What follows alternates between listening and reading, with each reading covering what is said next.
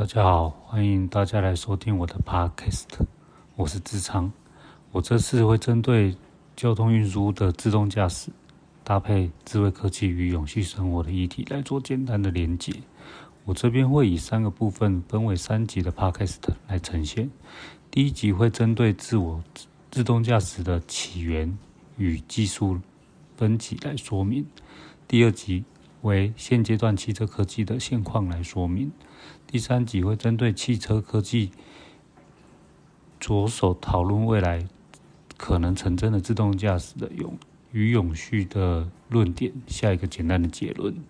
其实啊，在自动驾驶，在一九二零年到一九三零年就有人提出这样的一个展示，但但但在一九八零年才真正的出现了第一台拥有自动驾驶的车款。自自此之后，多家厂牌的相相互研究自动驾驶系统，并希望有朝一日可以量产成为普及的车款。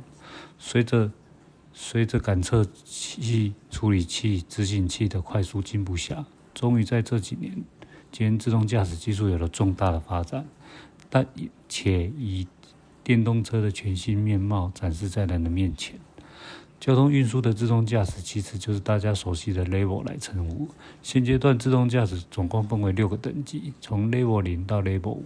这六个等级依据提示、警告与协助驾驶人的权重定义。接下接下来我将一一的为大家讲解。Level 零的部分为无自动化，全部由人类来驾驶。车辆只有简单的提示声响，一切还是取来自于人类的驾驶。Level One 为辅助驾驶，主要是需要经由人类的驾驶，并拥有多种自动控制功能，但每次仅独单独的使用一项，譬如车道偏移修正功能、防锁死刹车系统等。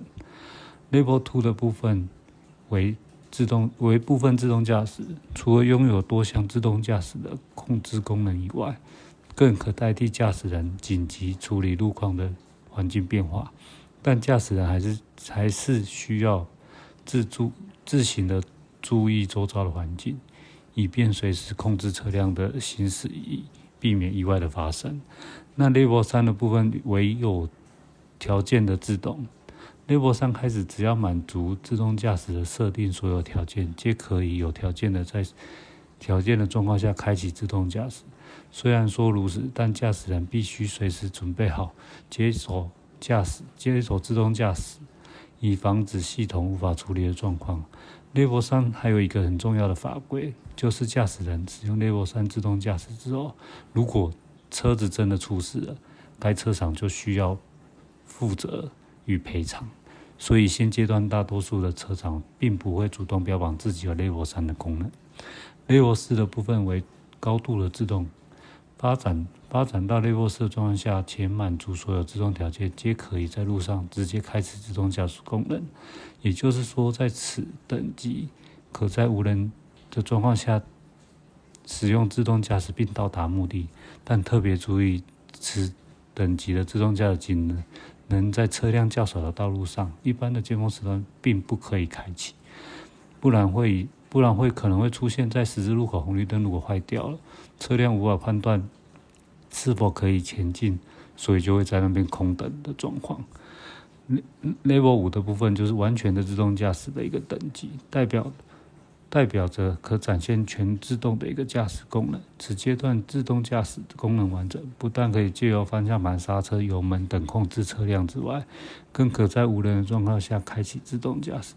除了系统可以监控驾驶的环境外，更可以在任何条件上开启自动驾驶。以上就是这集的 Park Parkes 的内容，希望大家会喜欢。下集我将带领大家针对自动驾驶的现况。进行讨论与说明，请大家拭目以待。下集见。以上内容参考富邦网页富邦产险的网页说明，谢谢。